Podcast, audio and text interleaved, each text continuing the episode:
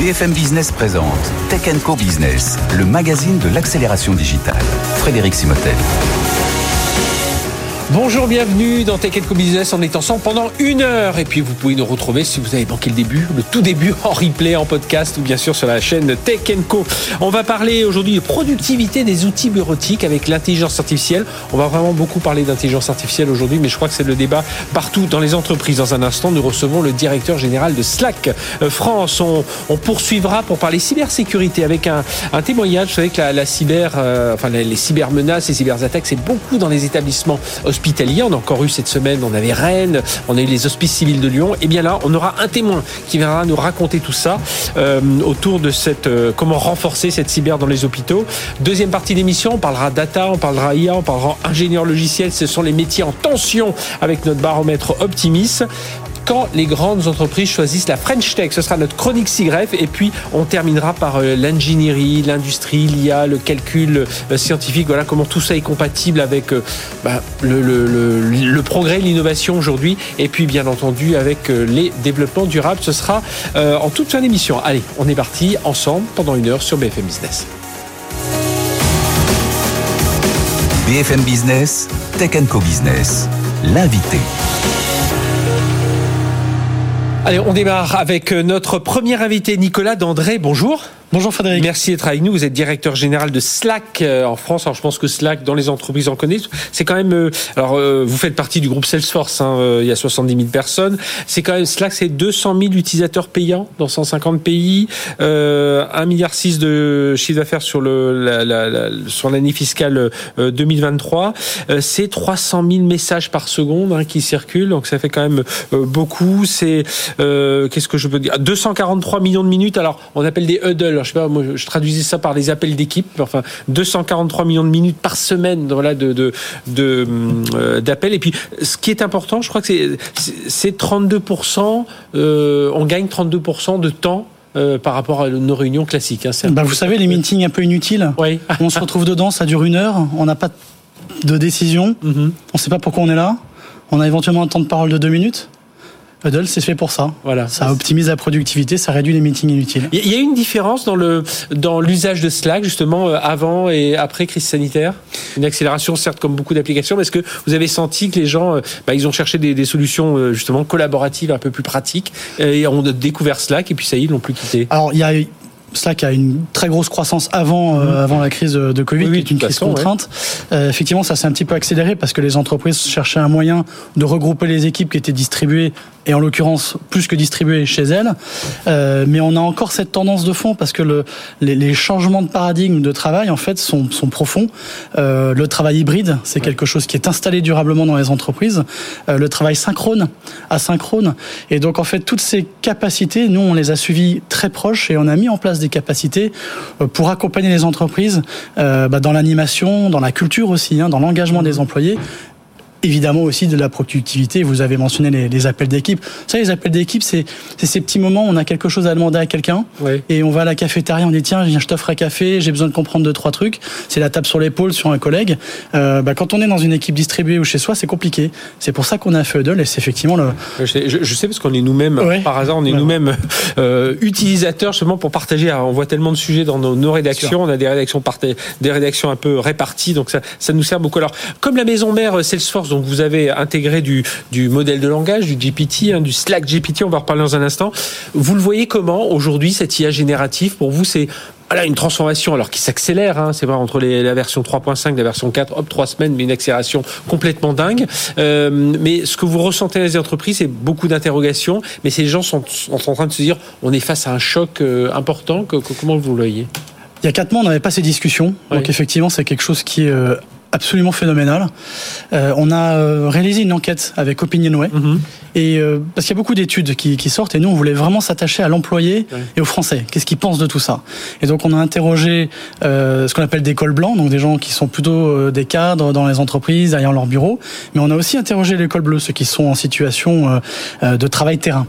Et 70% d'entre eux, au global, sont unanimes. Ça change la société française. Oui, il y a, un côté entre guillemets, il y a un côté enthousiaste dans cette étude euh, où les gens disent bon voilà, pour l'école blanc on gagne 6 heures, pour l'école bleue on gagne 5, heures, euh, mais on se rend compte, voilà, il n'y a pas de, enfin il y a un peu d'inquiétude évidemment parce qu'on est quand même face à l'inconnu, mais euh, c'est vrai que je voyais 73% d'écoles blancs déclarent que l'IA va leur faire gagner du temps, 64% d'écoles bleues, on a un autre chiffre, 66% d'écoles blancs et 55% d'écoles bleues pensent que l'IA est la meilleure technologie pour se concentrer sur les tâches utiles. les tâches utiles. Mais oui, le français dit finalement tout ce qui tout ce qui est répétitif, où je perds du temps, ça, ça va m'aider. On se délaisse des charges de travail qui sont inutiles, répétitives, pour se focaliser finalement, chacun dans nos métiers, hein, mhm. sur le sel de notre travail, sur la, collaboration productive.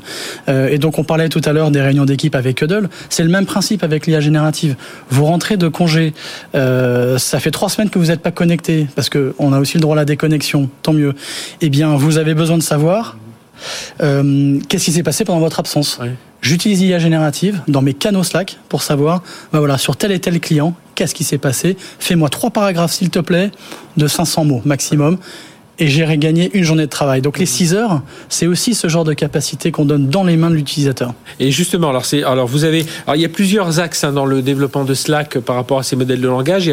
Euh, vous avez intégré donc euh, enfin vous avez signé avec OpenAI euh, donc il y a le Slack GPT et puis derrière vous avez commencé à mêler ça aussi dans dans vos applications Slack pour justement faire des résumés tout ce genre de choses. Là ça y est, c'est opérationnel aujourd'hui pour ceux qui utilisent Slack? Alors, on a évidemment comme vous l'avez mentionné une plateforme qui est très ouverte mhm. historiquement et donc donc on continue. Donc on a effectivement OpenAI, on a euh, euh Claude d'Anthropic, qui sont des applications natives qui sont connectées à Slack. On en a 96 autres qui sont dans le directory Slack.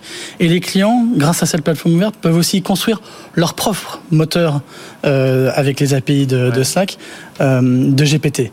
Donc c'est très très profond, ça va très loin. Et aujourd'hui, les clients peuvent l'utiliser l'exemple que je vous citais, c'est un exemple que je fais au quotidien. On va aller encore un petit peu plus loin bientôt, puisque non seulement on va travailler sur la recherche, la génération de contenu, le résumé de contenu, mais aussi la production de, processus automatiques. Euh, un exemple dans le marketing, je veux que tous les leads qui arrivent soient envoyés automatiquement à un tel, et puis que ça m'envoie une campagne, et je veux un dashboard dans Tableau euh, qui soit envoyé automatiquement en mon management. Voilà, on fait bien son prompt. Conversationnellement, ça me prend trois secondes. Mhm. Je délègue toutes les tâches IT derrière à GPT. Après, ce, qu'il faut, ce dont il faut être sûr, c'est la qualité des données, c'est que bien, bien qualifier ces, ces données, tout ça. Ça veut dire qu'aujourd'hui, lorsque vous allez parler de cette solution Slack, cette plateforme Slack en entreprise, vous leur parlez beaucoup plus, enfin, vous en parliez déjà, mais vous accentuez ce côté productivité gagnée. Euh Bien sûr. Alors pour les entreprises, on est, il y a des contraintes qui sont bien plus fortes que le grand public, en tout cas qui sont très différentes. Euh, bah, de cohérence. De cohérence. quelles sont les datas sur lesquelles on. Hallucination. bah oui. Quelles sont les datas qu'on utilise pour apprendre? Est-ce qu'il y a du croisement? Est-ce qu'il y a des, de l'apprentissage automatisé? Non. Tout ça, c'est sous contrôle de l'utilisateur. En fait, on va, on va déléguer des tâches, mais en gardant le contrôle. Et ça, c'est fondamental. C'est un des grands principes de l'IA euh, de confiance euh, chez Salesforce.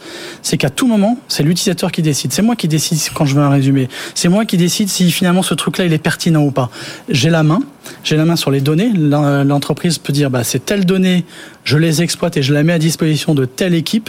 Vous voyez, c'est tous ces garde-fous qu'on n'a pas forcément compté dans le grand public, qui sont très importants dans l'entreprise. Euh, vous travaillez, donc là on a cité euh, GPT, alors vous travaillez, il y a aussi celle de Salesforce, la Einstein, qui a aussi sa version GPT. Est-ce que ça veut dire aussi que vous allez travailler avec d'autres, parce qu'on on, se rend compte hein, que les modèles de langage, finalement, il y en a, comme, il y en a beaucoup euh, dans le texte, dans l'image, dans la vidéo. Vous travaillez, vous allez travailler avec Slack, avec les autres IA génératives? Ah Oui, alors il y en a beaucoup, et puis on apprend tous les jours. Oui. donc de façon très humble, on, on, apprend nous-mêmes tous les jours avec les principes de l'IA de confiance dont on a parlé. mais bien sûr, aujourd'hui, je vous disais, dans notre, dans notre environnement, on a déjà 96 applications tierces qu'on peut connecter. On, on, évidemment, on va vraisemblablement regarder les nôtres euh, parce que l'IA de confiance, c'est quelque chose que Salesforce va construire. L'intérêt euh, de la plateforme Salesforce, et de le croiser avec Slack. Euh, Slack, c'est une plateforme hautement conversationnelle. Mhm. On a des données qui sont très non structurées. Ah Alors que dans Salesforce, qui est le, leader du CRM et de la relation client, c'est plutôt structuré. Et c'est le mélange des deux finalement qui va créer une dynamique nouvelle potentiellement le CRM du futur. En tout cas, c'est la vision de, de Salesforce. Eh bien, merci Nicolas Dandré d'être venu nous parler de tout ça, directeur général de Slack France. Slack, donc qui introduit vraiment toutes ces.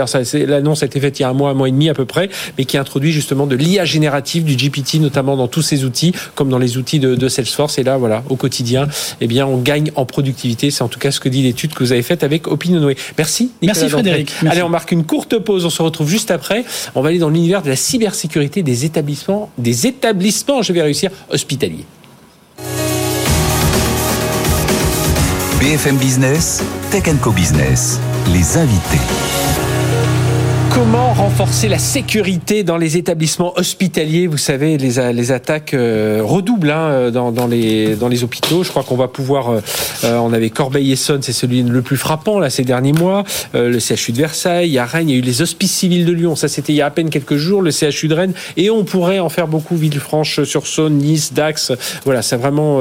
personne n'a été épargné. Et on va en parler avec nos deux experts avec nous aujourd'hui. Alexandre Souillet, bonjour. Bonjour. Vous êtes président et fondateur Dolfeo, présent donc vous êtes notamment présent dans la sécurisation des, des trafics web des, des hôpitaux. Sans, je crois, euh, oui, un, gros tiers des hôpitaux, c'est vous qui les, qui les Peut-être pas un tiers euh, quand même, mais on a au moins 150 voire 200. Ouais, 150 voire 200 sur les 500. Oui, c'est ça. Ça fait un, peu, un, peu, un peu moins de, de euh, du tiers. Et puis avec nous également Pascal Sabatier. Bonjour. Bonjour. Vous êtes RSSI, donc responsable sécurité et système d'information, d'IPO. Alors à la direction des services numériques et biomédicaux des centres hospitaliers de pays d'expertuis, hôpital du pays salonné. Donc là, on est dans la, partie euh, du 04, hein, le bassin du 04. Euh. C'est pas c'est le 13, mais il y a aussi le 04 à côté. Alors, euh, tiens, bah, je, démarre avec vous, Pascal. Comment, parce que vous, vous travaillez aussi en parallèle avec d'autres d'autres hôpitaux, vous avez évidemment suivi toutes ces attaques dont on vient dont on dont on vient de parler. Comment vous expliquez vous cette, cette fragilité? Aujourd'hui des, Bon, il y a les entreprises sont fragiles aussi, mais on va se concentrer sur les hôpitaux. Alors, sur les hôpitaux, elle est, multifactorielle. On va dire que historiquement, un hôpital, euh, c'est un, une société, enfin, quelque chose qui n'est pas intellectuellement prête à être attaqué. Donc, elle, elle, mène du soin, elle soigne, elle soigne des gens. Et c'est dans l'inconscient collectif, on n'est pas fait, enfin, on n'est pas une cible. Mhm. Or, euh, bah, on voit bien qu'aujourd'hui on l'est. Donc ça, c'est euh, le premier point. Et le deuxième point, c'est bah, ce retard à l'allumage de, des moyens humains et financiers, pas que dans le secteur santé, mais, malheureusement c'est vrai aussi chez nous, euh, fait que bah, y a un effet ciseau entre un manque de protection et euh, une prise de connaissance, enfin, une prise de conscience tardive. Oui. ça, voilà. moi, moi, je me souviens toujours, c'était une, c'est la, la, DSI du CHU de Rouen. Alors, il y a des années, hein, qui me dit, vous savez, la difficulté quand on, on, est sur les systèmes d'information des hôpitaux, c'est que ça s'inaugure pas.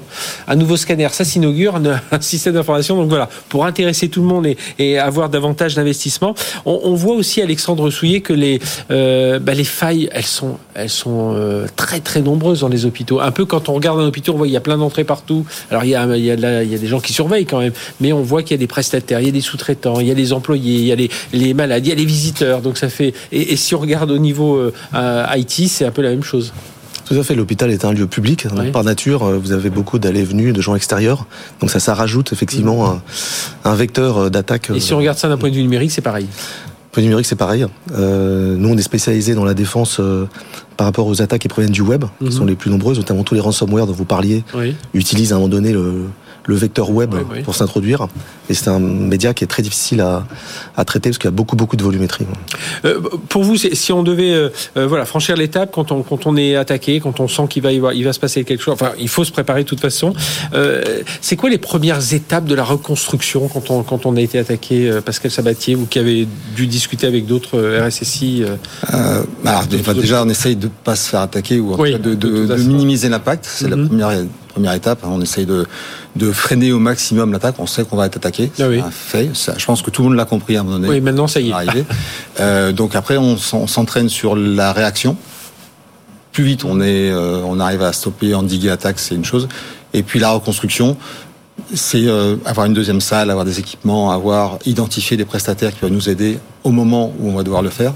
Donc on parle de SOC, de, de, de, qui sont des, spécialistes qui vont venir nous, intervenir, des prises qui sont des prestataires, prestataires de, réponse à incidents de sécurité, qui sont des euh, des experts, d'experts en fait en cybersécurité. Je pense, je pense que c'est important ce que vous dites ou d'avoir euh, vous parliez d'une salle, mais je crois que moi pour des, des RSSI qui ont été attaqués, qui me racontaient ça, ils me disent le, le souci c'est qu'une fois que on est un peu sorti de la crise, on commence à redémarrer. Il faut faire attention de ne pas tomber dans le business as usual. Tout le monde revient avec ses applications et, le RSSI, du coup, il peut pas être serein pour reconstruire. Il euh, faut faire attention à ça. Il faut, faut essayer de mener le, projet de reconstruction et de, consolidation. Et puis en même temps, il bah, faut faire tourner quand même l'IT de, l'hôpital. Les, temps de reconstruction sont très très longs en fait. Hein. si on parlait tout à l'heure d'hôpitaux d'attaquer, mais les L'hôpital de Dax, par exemple, qui a subi une attaque importante, et il a fallu un an pour qu'ils repartent. Euh, et, enfin, et puis, euh, bon, voilà, ils ont beaucoup appris de l'attaque.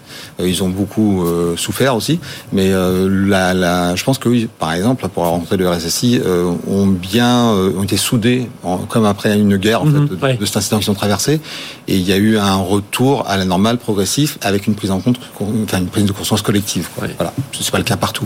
Mais... C'est pas uniquement Alexandre Souillet de, de le feu, c'est pas uniquement un problème de sous ça, y compte aussi un problème de sous-investissement, mais derrière, il y a aussi euh, sensibilisation, davantage de formation, des méthodes parfois qui euh, euh, bah, sont où les gens suivent. Elles existent, mais elles sont elles sont pas suivies. Enfin, c'est souvent c'est ça. Hein, ce sont des... Le facteur humain est essentiel. Mhm. On ne peut pas mener une politique cyber conséquente uniquement en s'appuyant sur la technologie.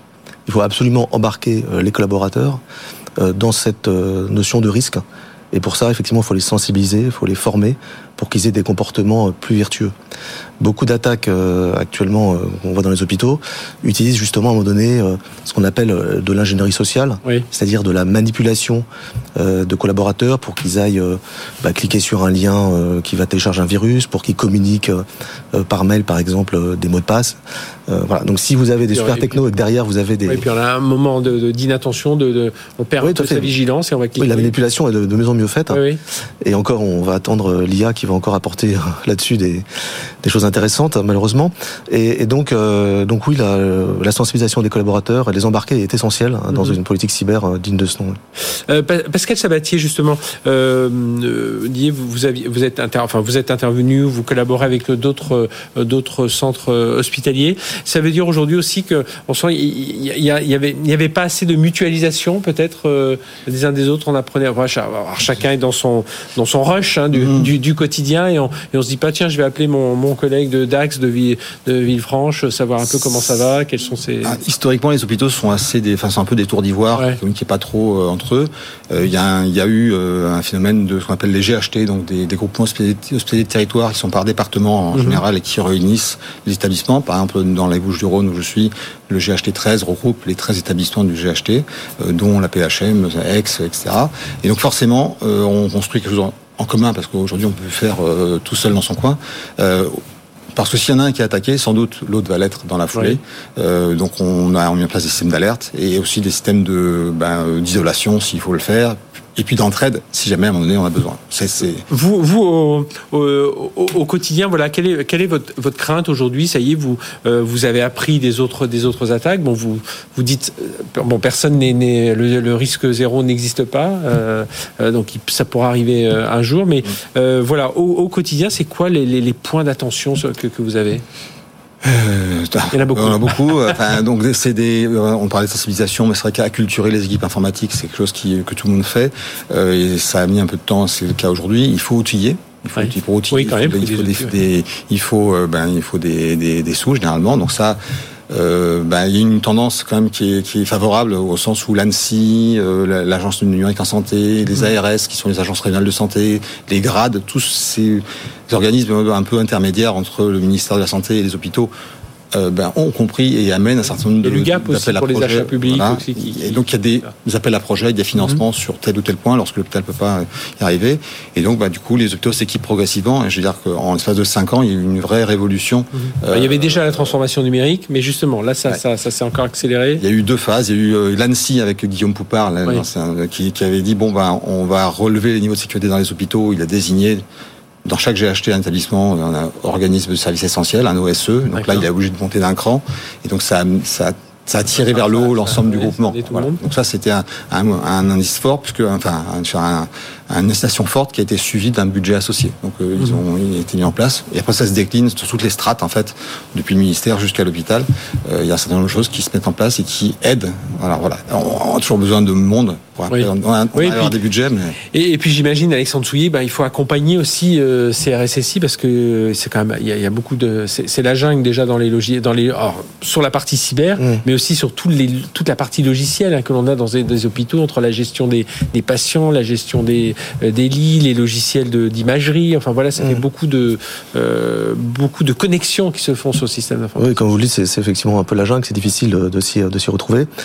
Et d'ailleurs, euh, euh, bon, on constate que le, niveau d'équipement euh, des hôpitaux est très variable en qualité, et puis c'est aussi beaucoup un problème de ressources. Mhm. Parce que les hôpitaux n'ont pas forcément toujours les équipes informatiques dédiées, donc on va être tenté, en tout cas en, nombre suffisant, donc on va être tenté de prendre des solutions parfois bah, pas toujours extrêmement précises, extrêmement performantes.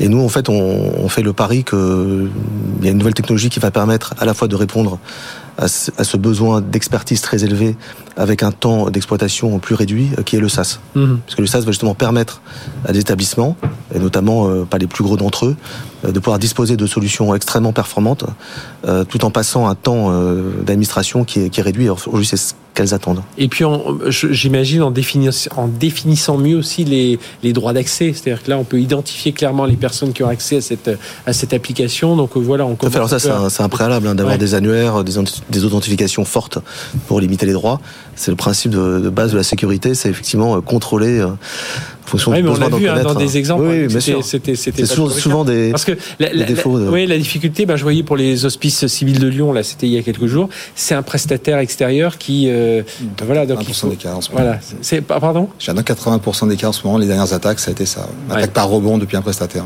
Donc donc il faut une fois qu'on a sensibilisé euh, en interne, il faut continuer à euh, toujours fermer les portes. Et, fermer les portes sur, sur, sur chaque côté. Aujourd'hui, vous dites l'étape suivante. c'est enfin, je, reviens sur la question que je posais à Alexandre Souillet. C'est pas une, c'est pas formé. Alors, il faut, il faut de l'argent, hein, c'est certain, mais c'est pas, c'est pas que de l'investissement. Hein, c'est vraiment la mise en place de méthodes, de formation, sensibilisation, ça on l'a dit, de bon sens quelque part, de rappel des règles, d'hygiène euh, sanitaire. Enfin, ça obéit à une logique. Enfin, la sécurité, c'est quelque chose de très très logique. C'est-à-dire que par première étape, avant d'avoir des, des financements, des outils, c'est, c'est quoi que vous voulez protéger? Parce que d'un hôpital à l'autre, vous n'avez pas forcément les mêmes besoins. On a, donc peut-être que si vous voulez protéger, c'est le dossier patient, euh, mais, le, mais euh, il est hors ligne, donc il n'est pas atteignable. si on compare avec une maison, vous n'avez pas les mêmes risques ah, oui. chaussée en rez-de-jardin ou au cinquième étage. Bon, voilà, donc euh, la menace est la même, il y a un cambrioleur, après, est-ce qu'il va rentrer par la porte fenêtre du bas ou est-ce qu'il va devoir escalader C'est plus dur pour lui. Voilà, donc le, contexte est différent. L'investissement n'est pas le même. Juste une histoire de temps. Euh, c'est ça aussi, Alexandre Souillet, bah, bah, où des entreprises comme la vôtre, comme Olfeo, euh, viennent auprès de ces hôpitaux pour les conseiller. Et pour, euh, voilà, bah, Pascal Sabatier l'a très bien dit, les situations sont pas. Le CHU de. D'ailleurs, on le voit, les attaques sont pas forcément mm. identiques. CHU de Versailles, CHU de mmh. Corbeil-Essonne. Enfin, moi, pour les deux exemples, je connais bien.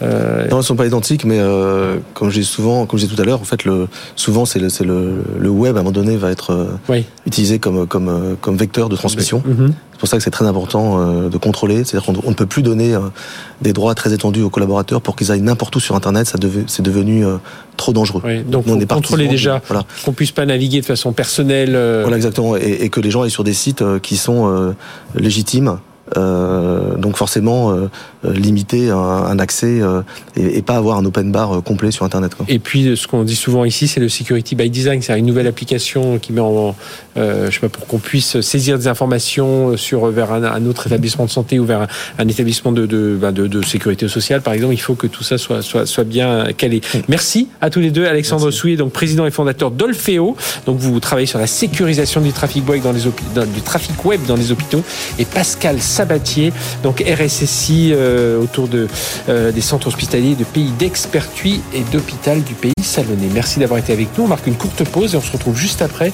On va parler bah, de ces métiers, notamment des métiers de la cyber. C'est tout de suite sur BFM Business. BFM Business présente Tech Co Business, le magazine de l'accélération digitale. Frédéric Simotel. Allez, deuxième partie de cette émission sur BFM Business, puisque vous avez manqué la première émission, la première partie de l'émission, c'est en replay, en podcast sur le site Tech Co. Euh, on va parler data, on va parler IA, euh, mais surtout on va parler des ingénieurs logiciels, on va parler cyber aussi avec, euh, ce sont tous ces métiers qui sont en tension. C'est notre, vous savez, notre partenariat avec la société Optimis. Optimis, vous savez, c'est cette place de marché qui met en, en, contact, mais voilà, des, des, ingénieurs, des développeurs, des sociétés de services qui cherchent, bah, qui cherchent des contrats et de l'autre des, donneurs d'ordre qui, eux, cherchent euh, justement tous ces métiers euh, du développement. Et euh, c'est combien de personnes aujourd'hui Enfin, combien de contacts sur Optimis? Alors, sur Optimis, aujourd'hui, c'est plus de 6000 ESN inscrites. plus de 250 000 freelances, donc ça fait une communauté de, plus de 400 000 profils. Voilà, donc si sur la venez, venez, vous connecter. Bonjour Alix Mirchams, bonjour Frédéric, directeur marketing d'Optimis, et avec nous également Philippe Trouchot, CTO de PwC. Bonjour. Bonjour Philippe. Et euh, si vous avez, il n'y a, pas eu d'ouvrage récent là sur, la cyber. Ça fait ça fait quelques années que l'autre est sorti. Alors on, on, fait ce premier point. On a l'habitude de se voir euh, régulièrement tous les tous les mois, toutes les six semaines avec euh, avec Alix. voilà faire un, un, état des lieux.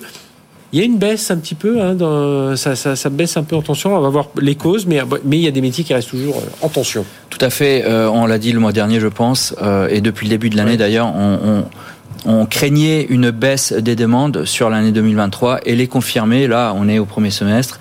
Donc euh, les derniers relevés qui datent de quelques jours euh, nous montrent euh, encore ce trimestre une baisse de 15% des besoins des entreprises en IT. Mhm. à l'inverse, et c'est logique du coup, une hausse de 15% aussi euh, du nombre de profils disponibles, donc les ah prestataires en intercontrat comme on dit, quand même. ce qui induit euh, que notre indice, donc P2I, qui suit un peu la tension à la santé du marché, en un trimestre, en un seul trimestre, a été divisé par deux euh, donc le marché est très détendu en ce moment, sauf effectivement, comme vous le dites, sur certaines techno-spécialités. Les tendances, on les connaît, la data, la cyber, l'intelligence artificielle. Et juste pour savoir, la, baisse, c'est quoi? C'est sur les, développeurs, c'est du Java Alors effectivement, pour, c'est assez rare d'ailleurs sur la techno Java. On en parle très régulièrement, qui, qui est souvent en top 3 des technos demandés. Une très grosse baisse, 25% en un seul trimestre sur les applis web. Euh, c'est énorme, effectivement. On va revenir sur les domaines émergents. Euh, Philippe, ça, vous surprend, là, ces, ces chiffres euh, là, ce que vous, enfin, ce que vous vivez au quotidien avec euh, PwC Non, je pense que ça se corrèle très bien aussi avec la baisse du turnover euh, qu'on voit à peu près mhm. partout en Europe sur ces métiers-là. C'est 10-12% de, de, baisse du turnover. Et les États-Unis qui aspirent nettement moins de ressources. Hein. Aux États-Unis, PwC, on a des milliers de personnes qui travaillent dans la tech. à date, l'année dernière, on avait 25% de turnover. Là, on, est rendu à deux en fait, parce qu'il y a tout ce, ce reflux des, des, grands de la technologie sur le marché de l'emploi. Donc on, a, vu les Facebook qui. Pour autant, euh, je ne pense pas que ça indique une baisse réelle des investissements dans la technologie. Hein. Ça mhm. reste la première priorité de toutes les entreprises. Il y a des. C'est juste que la tension baisse. Il y a, une tension qui baisse euh, et finalement euh, passer de 25% de turnover à 12 ou 14%, c'est probablement plus raisonnable pour tout le monde en fait. Alors on, voit de l'autre côté bon, les, domaines qui émergent, hein, évidemment, sans surprise, la data, l'intelligence artificielle, ce qu'on appelle, enfin ce que chez Optimis vous appelez le, les software engineers, donc tout, tout ce qui est les architectes, c'est un peu ah, Effectivement, côté fonction, il y a quasiment qu'une seule fonction qui est en hausse au niveau des demandes des entreprises, c'est la fonction donc euh, software engineer, donc ingénieur logiciel. Après, c'est assez vaste. Il faut, il faut se dire qu'elle est forcément liée à une spécialité ou à des technologies. Donc, dans ce cas précis, effectivement, la data, l'IA, donc les modèles de fondation pré-entraînés pour créer de l'automatisation, etc. Et la cybersécurité. Et on commence à voir là tous ces ingénieurs prompts là, il y a des demandes de ce côté-là? Alors oui, justement, ça en fait partie. Euh, donc l'ingénieur prompt, effectivement, c'est celui qui va euh, euh, analyser la data pour en créer en fait des modèles pré-entraînés, on dit des, donc des modèles de fondation, mhm. pour créer effectivement de l'automatisation, du machine learning, etc. Philippe, c'est ce que cherchent les entreprises aujourd'hui. Hein. C'est beaucoup plus d'automatisation. oui, du coup, très clairement. Euh, l'IA, des prompt engineers, et puis, euh, enfin, je vous apprends rien, mais l'IA, ça va, ça ne peut pas fonctionner sans la data, en fait. Hein. donc euh, voilà, ça, et je confirme effectivement que la tension reste vive sur les profils cyber. Hein. Mhm. Toutes les études le montrent. En France, c'est 15 000 ingénieurs qui manquent chaque année sur le marché rien qu'en cyber. Est-ce que, est-ce que l'IA, justement, cette IA générative là que l'on voit arriver, on voit, est-ce qu'elle pourrait changer? Parce que ces profils, on sait, je crois, je sais plus combien il y avait de, métiers possibles dans la dans la dans la cyber. Hein, Il y en a mais je crois que c'est une cinquantaine, voilà, entre les, très pointus et ceux qui sont plus dans l'organisation, voire dans le social, hein, parce mm. qu'il y, a ça aussi. Est-ce que le fait qu'on ait cette IA générative beaucoup plus accessible mm. quelque part, ça pourrait permettre euh, bah, de, de, faire baisser un peu la tension sur ces métiers cyber, Philippe Indiscutablement, on, va avoir beaucoup de gains de productivité dans la cybersécurité. Mhm. Donc on, ça, ça, aura un effet sur la, la, tension. Je pense que ce que ça va aussi considérablement euh, améliorer, c'est les temps de réaction. On, le sait tous, on réagit encore euh, trop lentement et on a du mal à faire avoir du discernement dans ces grandes masses de données. Mhm. maintenant, je pense qu'il y y, y, y a des choses plus fondamentales à gérer dans les filières cyber, comme euh, la féminisation en fait. Euh, c'est une évidence, mais euh, je pense que ça aussi, c'est aussi très bénéfique pour la filière cyber parce que les comportements féminins sont différents en fait. Mhm. Euh, donc les les hommes sont plutôt des warriors, euh, très friands de la nouvelle technologie qui vient de sortir, alors que les femmes sont plus pédagogues et arrivent mieux à centrer le discours sur les risques. Et je suis d'accord avec ça et je confirme que c'est pas, on n'est pas dans l'image. Voilà, je me souviens d'un, enfin je me souviens d'un RSC avec qui j'en ai discuté récemment, qui m'a dit exactement ça. Il me dit le fait d'avoir réussi à intégrer une femme dans l'équipe cyber, il dit ça, ça a changé pas mal de choses justement sur cette vision des choses. Tiens, mais ce serait intéressant de regarder ça avec optimiste, les, les profils, les profils de. Absolument, c'est une idée pour euh, faire évoluer notre baromètre. et, et, alors autour de ces métiers cyber, là, c'est oui, ça fait partie de toute cette famille euh, en tension. Alors effectivement, euh, la cyber, mais depuis, depuis toujours. Alors le, le problème, c'est qu'effectivement, l'intelligence artificielle vient bouleverser aussi les risques les risques sont multipliés parce que l'automatisation, elle est aussi euh, euh, vis-à-vis euh, donc d'utilisateurs malveillants. Oui, c'est ça. Il y a l'IA, il y a l'IA for hackers aussi. Tout à fait. Donc il faut aussi créer de nouvelles fonctions et nouvelles spécialités cyber pour contrer de façon plus forte et plus plus difficile ces nouvelles menaces. Oui, c'est ça parce que aujourd'hui, on a quand on parle d'IA et de cyber, il y a l'IA for cyber, il y a la cyber pour l'IA parce qu'il faut aussi protéger les applications IA. Donc ça fait ça fait un double double métier.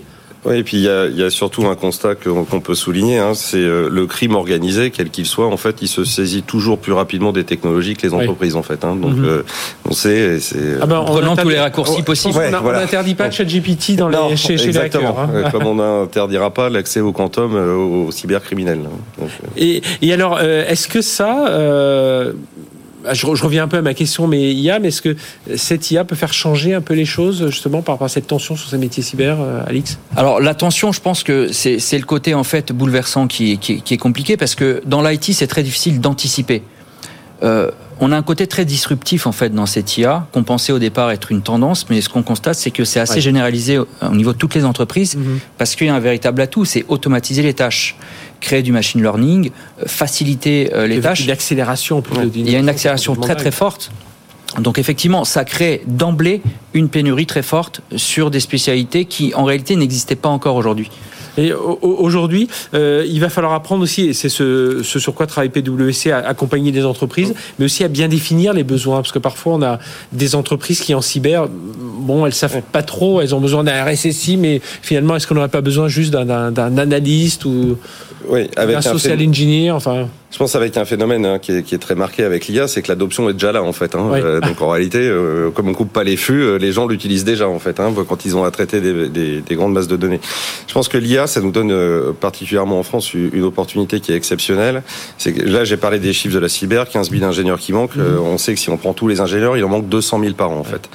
Or, avec l'IA, je pense qu'on a une opportunité de réintégrer dans des cycles d'ingénieurs des gens qui, qui n'y sont pas rentrés. En fait, ceux qui ont échoué au début des classes prépa pour des raisons de mhm. niveau euh, socio-économique. Oui, qui sont partis vers d'autres. qui sont partis vers d'autres choses, mais dont on peut faire des très bons ingénieurs en fait. Et avec euh, finalement probablement besoin de moins de background un peu théorique sur les mathématiques. Donc je ne mhm. dis pas qu'on va déclasser les ingénieurs, je dis juste au contraire en termes d'inclusion et de diversité. Là, il y a une nouvelle filière, elle est probablement plus accessible et comme ça a été souligné, les débouchés sont d'ores et déjà là en fait. Donc j'y vois une vraie euh, belle opportunité. Eh ben voilà, le message est lancé à ceux qui voilà se posent encore des questions. Il y a cette nouvelle filière qui arrive. Merci à tous les deux, Philippe Trouchot, CTO de PwC, et Alix Mircham, c'est directeur marketing d'Optimis. Optimis, donc notre partenaire sur cette euh, opération. Enfin voilà, sur ces, ce baromètre. Et puis bon, on met ce, on intègre à ce nouveau critère, euh, repérer les, les, les, profils féminins pour notre prochain baromètre. Merci à, tous les deux. Allez, on marque une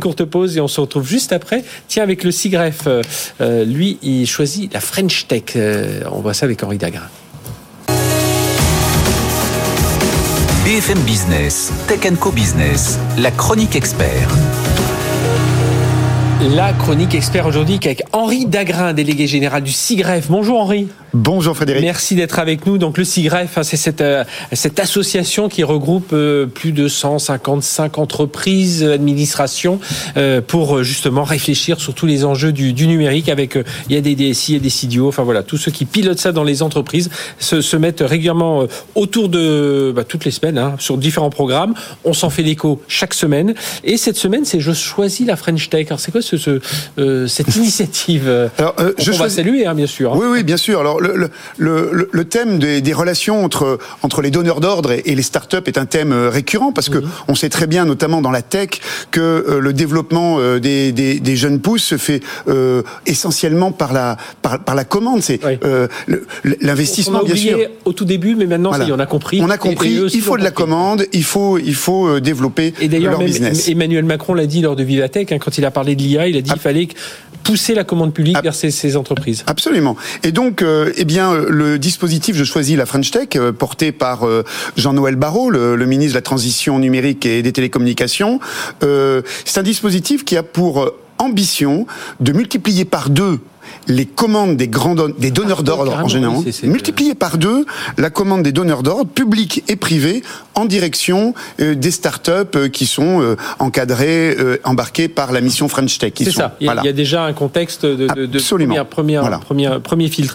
et justement, le, rôle du CIGREF dans tout ça, alors je l'ai dit, hein, c'est les 150, 155 plus grandes entreprises, plus grandes administrations mmh. ou entreprises semi-publiques qui, qui en font partie. Donc le but, c'est de pousser eh bien, le but, c'est euh, d'accompagner d'abord le CIREF lui-même, euh, mais comme d'autres fédérations professionnelles ou associations professionnelles, Numéum notamment, euh, bien sûr, mais également le MEDEF, la FEP, se sont engagés auprès donc de la mission French Tech pour accompagner cette, ce, ce, dispositif Je choisis la French Tech, c'est-à-dire informer nos adhérents, leur expliquer, organiser des ateliers où on fait rencontrer le besoin, l'expression de besoin de nos adhérents, et puis les l'offre euh, l'offre des, euh, des startups.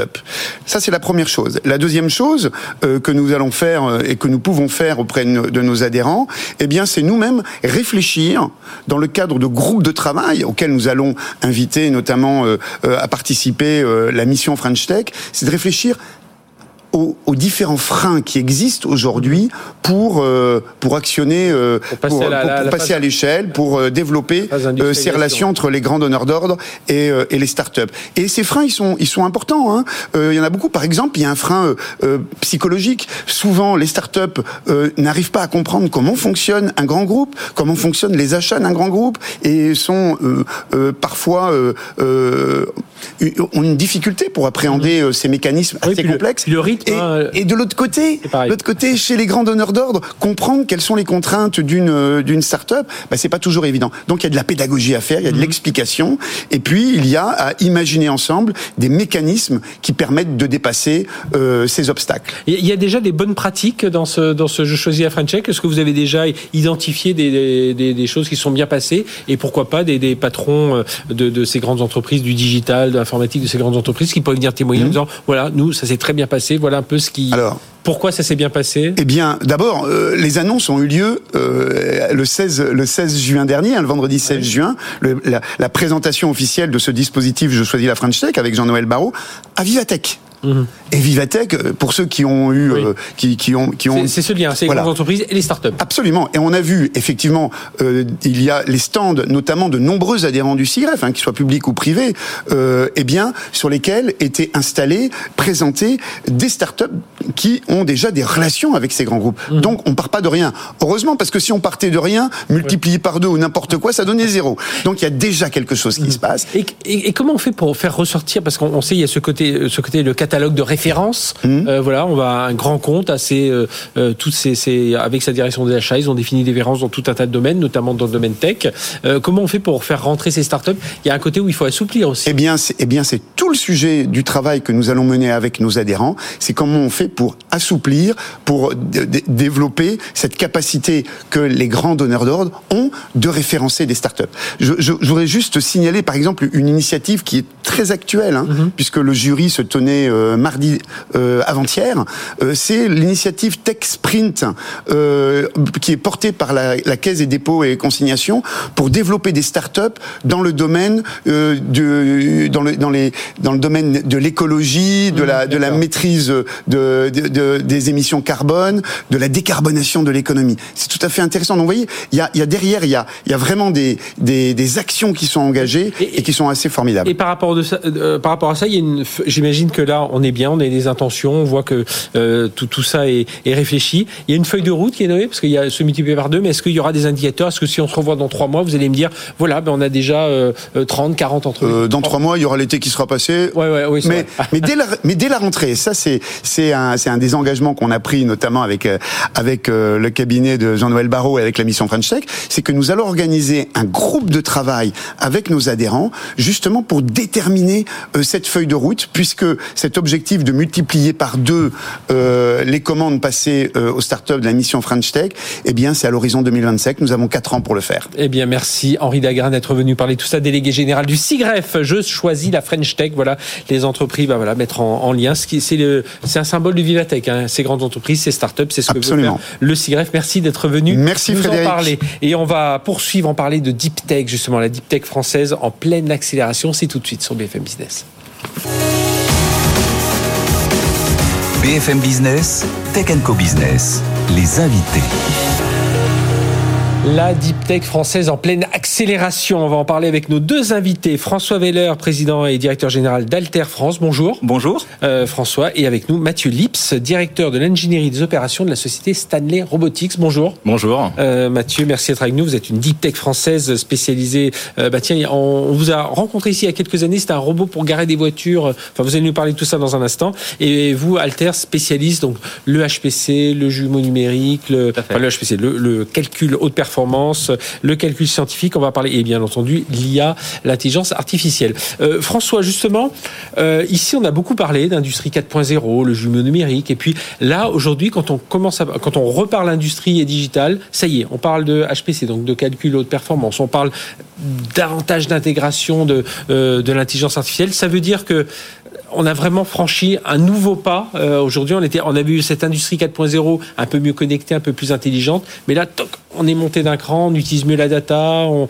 on, a, on a plus de puissance de calcul. Oui, tout à fait, clairement. Nous, on vient historiquement du monde de la simulation numérique, donc les bureaux d'études qui mm -hmm. utilisaient ces outils pour arriver à concevoir de façon plus intelligente. Après, il y a eu l'industrie 4.0 qui était plus côté production. Comment j'arrive à automatiser, automatiser, maîtriser, comprendre ma production. Et puis là, là, on, les deux mondes se rencontrent un oui. peu. On a de la data de bureaux d'études, de la data de production, et on arrive à mieux comprendre comment on peut optimiser un produit qui a une vie euh, tout au long tout au long de son cycle de vie finalement. Oui, et puis on peut on, on imagine aussi qu'au niveau des compétences, ça y est, les ingénieurs euh, euh, informatiques travaillent mieux avec les ingénieurs euh, plus dans on a les, l'industrie. On a les technologies pour le faire, notamment mmh. avec la puissance de calcul, que oui. ce soit dans le cloud ou, ou, ou en physique. maintenant c'est plus un problème organisationnel, un oui. challenge que se pose l'entreprise de oui. comment le faire. Et avoir une idée claire de ce que l'on veut faire. Et justement, et là, il y a quelque chose qui vient encore tout bousculer, c'est l'informatique, l'intelligence artificielle générative. Oui, tout à fait. Alors, avec celle la plus connue, c'est ChatGPT, mais enfin, on a vu qu'il y en avait d'autres. Pour vous, là, on est à l'aube de quelque chose à, nouveau? Oui, tout à fait. Je pense qu'on a, on a vraiment... Euh, ChatGPT nous, nous rend service aussi parce qu'elle met en lumière des choses qui étaient dans l'industrie en croissance depuis un certain nombre -hmm. d'années. Mais là, tout le monde prend conscience de ce que ça peut apporter au-delà du langage. Euh, vraiment, oui. dans notre monde industriel, scientifique, technologique, il y a la capacité à automatiser, à rendre plus productif, à éviter des erreurs. L'accessibilité aussi, on se dit, tiens, finalement, ça paraît, on le voit à titre personnel, et puis finalement, quand on commence ça. à l'utiliser, ça, ça, ça casse un mythe, une ouais. barrière. C'est pour tout le monde. Euh, après, comme d'habitude, il faut identifier les bons oui. cas d'usage. Et, bah. et, puis la data, faut pas, faut maîtriser sa data. Et puis, mais je trouve que c'est ce que vous disiez très, très, très juste, euh, François Veller. C'est euh, il y a en plus le parti éthique. Là, on nous dit toujours l'éthique dans l'IA, on, on, a du mal à comprendre. Là, euh, l'éthique, le, le, besoin de sourcer des informations, on comprend. Hein. On, on, voit exactement où, exactement. Ça, où peut nous mener une, une, une IA un peu folle. Alors euh, il y a un peu d'IA aussi chez vous, mais il y a aussi beaucoup de robotique, euh, Mathieu Lips. Donc, euh, euh, je disais, on a parlé de, de, vous il y a quelques, il y a quelques, oui, ça fait deux trois ans sur ce, ce, ce, robot. Alors qui, on, on, arrive avec sa voiture dans un parking public d'aéroport. Je crois que c'est déjà, vous allez nous dire, c'est déjà déployé dans les aéroports. Exactement. La voiture, le robot s'empare de la voiture. Nous, on va prendre notre vol, on va faire ce qu'on a à faire et elle va le, robot va la garer toute seule. C'était ça, c'était ça l'idée. Hein. Exactement. c'est l'idée et c'est ce qui, ce qui marche aujourd'hui. C'est l'idée, c'est ce qui marche aujourd'hui, euh, c'est ce qui fonctionne dans les aéroports mhm. euh, et ça, ça, simplifie à la fois le parcours utilisateur, qui son, premier contact avec l'aéroport, c'est le, c'est le parking. On vient lui simplifier cette partie-là et derrière surtout on vient créer de la capacité. On bouscule le, l'approche du parking en, en, augmentant la capacité à isosurface. Donc mhm. pas de nouvelles artificialisations, euh, pas de oui, il n'y a pas, des ascenseurs, pas d'ascenseurs, pas de pas de nouveaux pas de nouveaux bâtiments. On, on, on permet de, de, suivre un il peu. Il se présente comment là cette Alors c'est une plateforme qui se glisse sous la voiture avec une grosse tête euh, assez sympa. Vous voyez les, les oui si vous nous regardez en les, petits yeux vidéo, vous les voyez les petits yeux derrière euh, et on vient prendre la voiture par ses quatre roues, on la soulève, ce qui nous permet finalement de, de rendre autonome mhm. n'importe quelle voiture, même même des deux chevaux mhm. antiques. on est capable de les de les déplacer. Ensuite on les on les positionne. C'est le système également qui décide où on les positionne. Tout ça dans le but de gagner de la place et en tenant compte aussi des informations vol. On, sait à quel moment la personne va venir récupérer son sa voiture. Euh, donc ça nous permet de faire des très longues files de voitures et du coup de gagner de la place. Donc gagner, de la place. Euh, alors euh, depuis depuis ces deux trois années, qu'est-ce qui qu'est-ce qui a changé? Donc j'imagine un passage à l'échelle industrielle et d'ailleurs ce, sera l'occasion d'en parler dans un instant parce que c'est ça qui est important aujourd'hui de sociétés comme la vôtre. On, s'attend à ce que voilà ce soit nos, nos ETI de, de, de demain. Alors c'est ça. Par contre, avec un événement qui a, qui a, qui a secoué le, le, le la tech, enfin mhm. un certain, une grande partie de l'industrie, pour nous, c'était le Covid. Le Covid, avec l'arrêt des aéroports quasi instantané, euh, a porté un coup quand même assez sévère à notre, à notre activité. Euh, on n'est pas resté les deux pieds dans le même sabot. On a, on a accéléré notre conversion vers un autre marché, qui est celui de la logistique automobile. Mhm. Donc le déplacement des véhicules neufs euh, à proximité des usines et dans tous les parcs de stockage qui, qui, qui, jalonne le, le, la vie de la voiture entre la production et l'arrivée chez le client. C'est ce qui fait que vous avez votre voiture à l'heure ou pas. Euh, et parfois, ces voitures sont perdues, etc. Donc, on vient euh, maintenant digitaliser, automatiser, robotiser ces parkings euh, là, c'est pas tant pour créer de la place, c'est surtout pour venir euh, rendre beaucoup plus fiable le, parcours client, le, parcours client, enfin le parcours euh, de la voiture et de stockage, le parcours mhm. logistique, et aussi pour s'intégrer finalement dans ce qu'on appelle la logistique 4.0, avec beaucoup plus de transfert de, de, de, data fiable entre les différents acteurs. Qu'est-ce qui est compliqué pour pour vous pour passer à l'échelle industrielle? Donc, on, on, voyait juste avant vous, il y avait Henri Dagrin qui est le délégué général du CIGREF qui dit voilà le, le c'est ces 155 grandes entreprises dans l'organisation. Je choisis la French Tech. Voilà, on doit donner un effet mobilisateur pour que ils apprennent à travailler mieux avec euh, des startups et vice versa. Hein. Mais euh, pour vous, voilà, qu'est-ce qui est C'est les, contrats, c'est aller chercher justement ces grands constructeurs auto. C'est oui. Alors déjà, on est on est une startup industrielle. On fait pas que du soft, on fait du hard. Vous voyez, cette machine, elle fait presque 2 tonnes. Euh, elle est fabriquée où d'ailleurs le, Elle est fabriquée en France. Elle est mhm. assemblée en France. Alors, elle est composée d'un certain nombre d'équipements achetés euh, un peu partout dans le monde. Par contre, l'intégralité des équipements spécifiques, des, pièces spécifiques du robot sont faites en France. Et ce dont on a besoin euh, pour pour avancer, c'est déjà une, des, des, outils de conception solide. Donc ça, c'est le, le, mhm. partenariat qu'on a avec Alter, et qui nous permet du coup de, de, de disposer d'un vrai jumeau numérique du, du robot lui-même et de connaître son comportement, de prédire sa durée de vie, de venir effectuer des, des correctifs. Après, pour ce qui est de la production, nous on a pris le, on n'est pas, on s'inscrit pas dans le, le, le, programme première usine. On préfère venir remplir un peu le carnet de commandes des usines existantes et du, du tissu industriel euh, français. On est sur des, des, des, des séries qui restent encore assez petites. Donc c'est ça un peu le, le, le la nécessité pour une start-up mhm. comme la nôtre, c'est euh, du soutien dans la durée et sur un tissu euh, solide et, et, existant, et avec des outils euh, performant. Et c'est ça que vous repérez aussi, François Veller, euh, voilà ce, ce, côté, bah oui, la pérennité, euh, avoir ce, ce, lien grand compte que chacun apprenne euh, à travailler au même rythme. C'est ça, accompagner. Alors, on le disait tout à l'heure, déjà dire que c'est accessible. Mhm. Une start-up comme Saner Robotics peut avoir des outils de dernière génération. Donc, ça, c'est vraiment le côté avoir des outils accessibles techniquement et économiquement. Et puis, accompagner, ça reste un outil. Donc derrière, quelles sont les méthodologies qu'on met en place pour pouvoir euh, travailler travailler ensemble? Et puis bah là, c'était sur la partie conception et on parlait d'IA. Euh, mhm. Aujourd'hui, Stanley Robotics, c'est des données de plein de robots qui sont dans plein de parkings, suivis en temps réel dans des écrans qui ressemblent un peu aux vôtres, en moins nombreux comment on traite ces données-là, comment on repère euh, des erreurs, comment on fiabilise, comment on, amène de l'intelligence et donc de la prise de décision? Ça, ça, va être votre, enfin, indépendant de votre métier. Bon, il y a le, le, le, calcul scientifique, il y a la, enfin, le calcul en lui-même, voilà, le, moteur. Il y a comment ça se, ça se matérialise, voilà, pour l'utilisateur avec les outils de simulation, de, euh, de vision et tout ça, de jumeaux numériques. Et puis il y a toute cette partie data bah, qu'il faut, euh, qui vient alimenter, qui tout le carburant de. In fine, l'objectif reste le même prendre une bonne décision informée. Mhm. Que, l'information vienne du fait d'avoir euh, la maîtrise de la physique, notre métier d'origine, ou de la data finalement aujourd'hui, qu'elle soit de la data de production ou de la data euh, de test. Euh, vraiment arriver à rassembler ces données-là, les structurer, les comparer, les interpréter pour aider l'utilisateur final à prendre la bonne décision. Ça veut dire que votre métier, il est, aussi en train de changer du côté de la data, parce qu'il faut une data de qualité, qualifiée, etc. Tout à fait, structurée, euh, tout à fait. Là, là, on, a, on a effectivement tout un plan d'éducation en interne aussi, pour arriver à ce que nos ingénieurs, même mécaniciens, se sentent accompagnés dans le monde de la mhm. data. Et je pense que ça va être l'enjeu majeur de, de l'intelligence artificielle dans les entreprises. La technologie est là, mais elle ne doit pas rester l'affaire de quelques data scientists dans les labos. Sinon, comme d'autres technologies, ça restera euh, des cas isolés. Autre enjeu, on parle IA, calcul scientifique, industrie. On, on réussit à faire euh, euh, rimer tout ça avec le développement durable? On doit, de toute façon. Comment on, fait? on, doit. Alors, déjà, dans tout ce qui est mobilité, la masse est notre ennemi, a toujours été notre ennemi. Je, pense aujourd'hui que c'est d'autant plus le cas. Quelque part, l'environnement nous rend service en nous imposant d'avoir cette, mhm. chasse à la masse. Ça reste un, vrai enjeu, à mon avis, pour l'industrie automobile, parce qu'on voit plutôt des tanks électriques que des. Vous, vous confirmez ça, j'imagine, oui, autour de ces, enjeux RSE on, a d'ailleurs travaillé beaucoup sur la masse du robot avec, euh, avec euh, Alter, et on voit, on voit euh, malheureusement un quart, hein, c'est ça? On réduit, oui, de, on a un potentiel de réduction d'un quart. On est en train de préparer la future génération de robots qui sera beaucoup moins lourde et plus facile à assembler, donc moins cher en plus.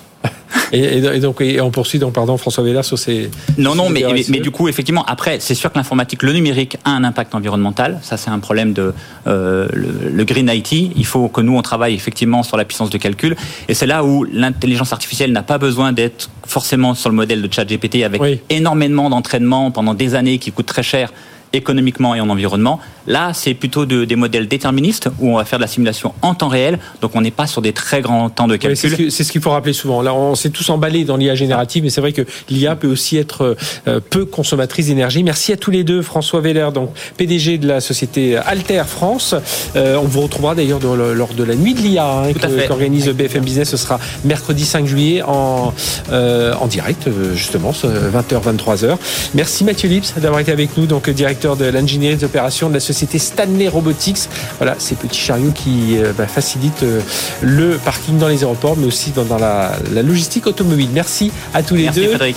Tech Co Business est terminé. On se retrouve la semaine prochaine, même heure, même endroit. D'ici là, excellente semaine sur BFM Business. N'oubliez pas les podcasts, les replays. Tech Co Business sur BFM Business.